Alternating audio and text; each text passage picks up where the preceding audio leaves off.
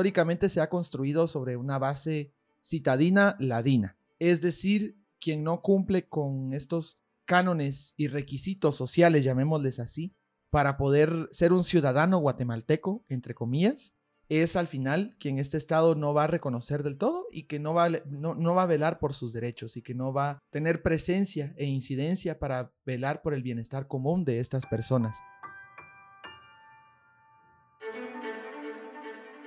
Él es Jairo Lemus, un joven maya pocomán que reflexiona en torno al Estado guatemalteco y sobre cómo éste responde a un grupo específico de la población guatemalteca.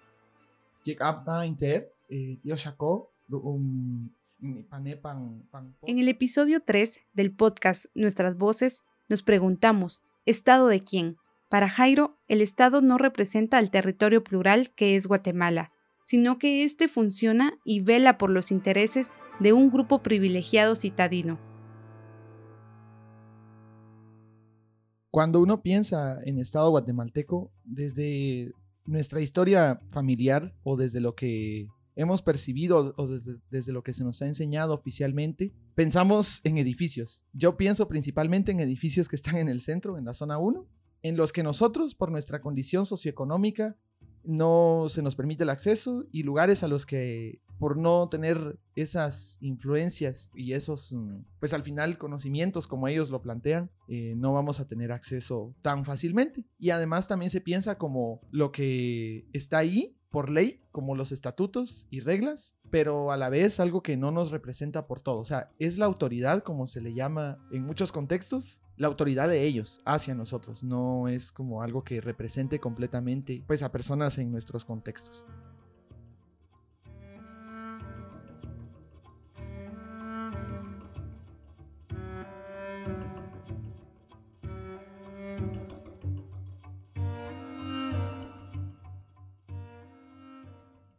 Recordemos que en la Constitución Política de la República de Guatemala hace énfasis en el Estado, indicando que éste se organiza para garantizar a sus habitantes el goce de sus derechos y libertades, lo que nos hace pensar que esta es una máquina que permite vivir bien a sus habitantes. Sin embargo, Jairo lo cuestiona.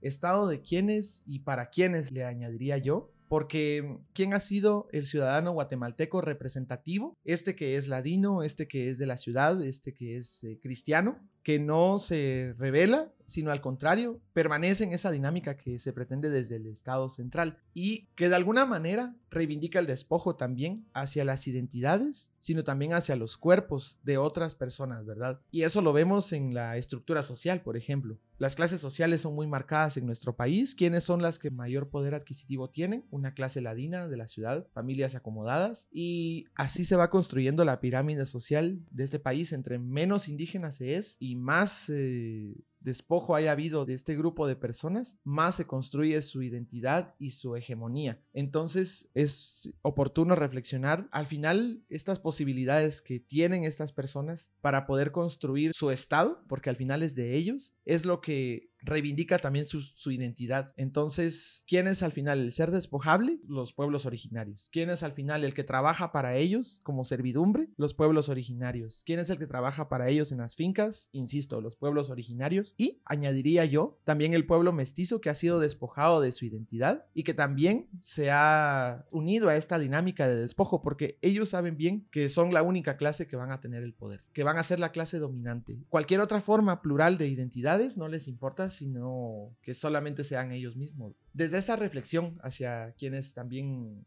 han sido despojados de su identidad. Ya, ya lo he dicho, esta ciudad también se ha construido en ese despojo identitario y también en olvidar al migrar los orígenes y olvidar de dónde se viene y es una mecánica que este estado jamás va a reconocer a raíz pues quienes lo fundaron y por eso urge una refundación de este estado que respete las identidades y las formas de organización que existen en los distintos contextos y no solo en el contexto citadino y no solo desde el estado guatemalteco y no solo desde una constitución escrita por gente ladina en la ciudad.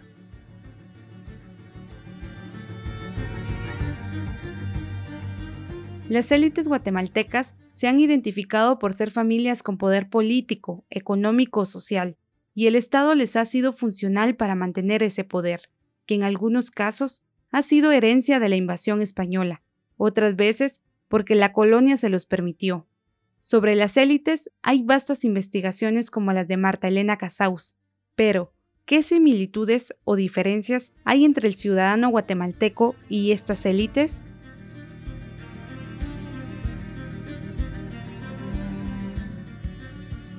Es una línea muy delgada y habría que meterse a estudiar los árboles genealógicos que gracias pues a una misma de a una misma persona de estas familias se logra evidenciar a Martelena Casaus. Ella hace un mapeo histórico de todas estas familias que llegaron desde la colonia a despojar, a obtener territorios y a obtener mano de obra son principalmente estas familias históricas. Posteriormente llegan más, porque recordemos que la aspiración a ser ladino siempre va a estar impuesta. Siempre va a ser pues una meta llegar a ser como ellos, porque entre comillas, ellos son el empresario, ellos son el ejemplo a seguir, ellos son el que lograron el progreso, entre comillas, ellos son los que dan trabajo, entre comillas. Yo pienso que muchos ladinos de la ciudad o muchos mestizos inclusive de la ciudad que pretenden esta reivindicación y que estudian para ello. Recordemos que el sistema educativo de nuestro país también está diseñado bajo una mecánica neoliberal. Les enseñan a ser empresarios y les enseñan a cómo explotar a otras personas. Desde mi punto de vista veo que les enseñan a ser como ellos.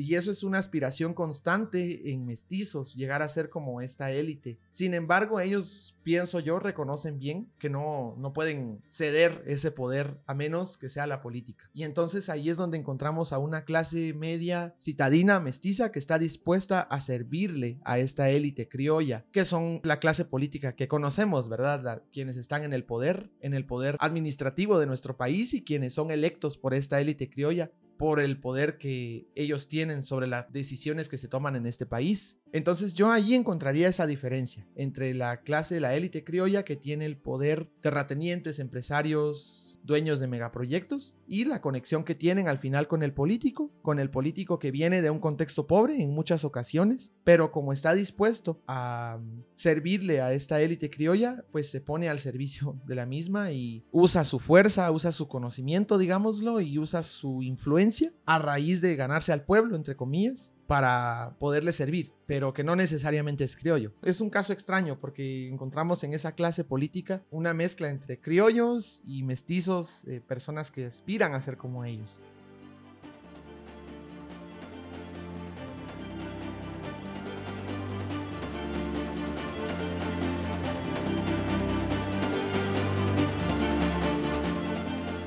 ¿Qué implica que dentro de este estado no se reconozca un territorio plural, un territorio donde no solo está el ciudadano guatemalteco, sino hay otras diversidades de población en este espacio en el que nos ubicamos geográficamente. Hay diversas personas, diversas expresiones, diversas formas de organización. ¿Qué implica que se imponga una sola visión y una sola forma de organización?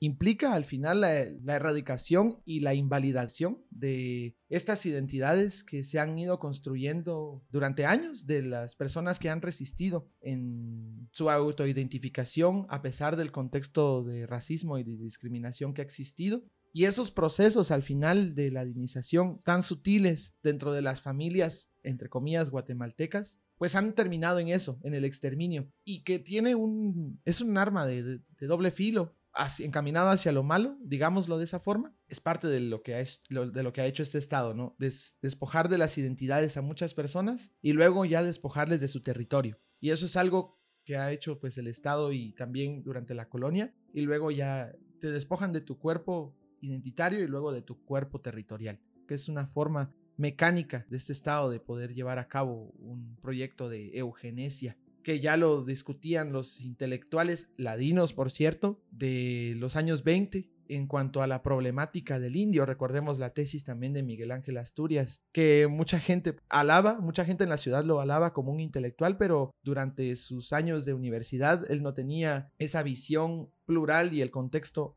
real en las comunidades, sino que desde su visión ladina capitalina él pretendía solucionar el problema del indio, ¿verdad? Esto es un tema también muy interesante que, plantearse.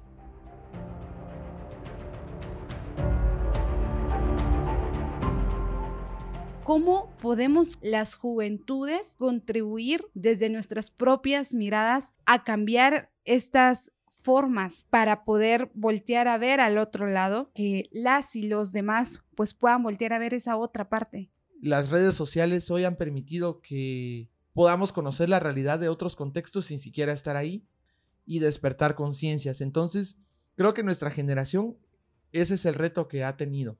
El hecho de, cuestionarnos, no solo mediante el conocimiento pues, de las ciencias puras, digámoslo de esa forma, o de las redes sociales, sino también al, final hacer una reflexión de que en este territorio somos más en cuanto a lo que nos han enseñado en escuela, en los, en los colegios, lo que nos han dicho que es normal, aprender a cuestionarlo y aprender a preguntarse por qué. Esa creo que es una constante que deberíamos tener los jóvenes, el de preguntarnos por qué y no solamente dejar en el porque sí, porque así es normal, porque así pasa.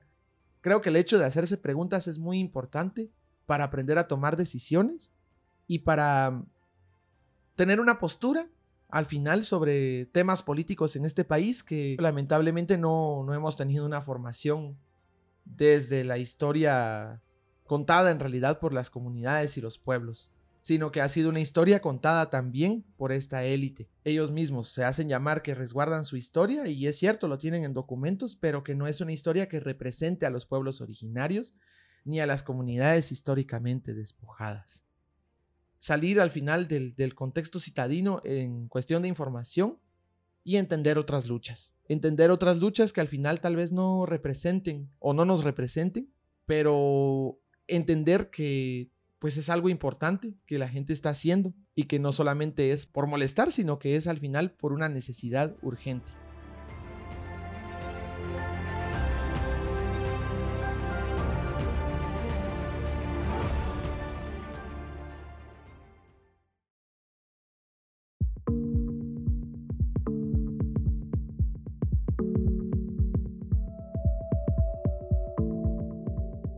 Este podcast es posible gracias al apoyo de la Fundación Friedrich Ebert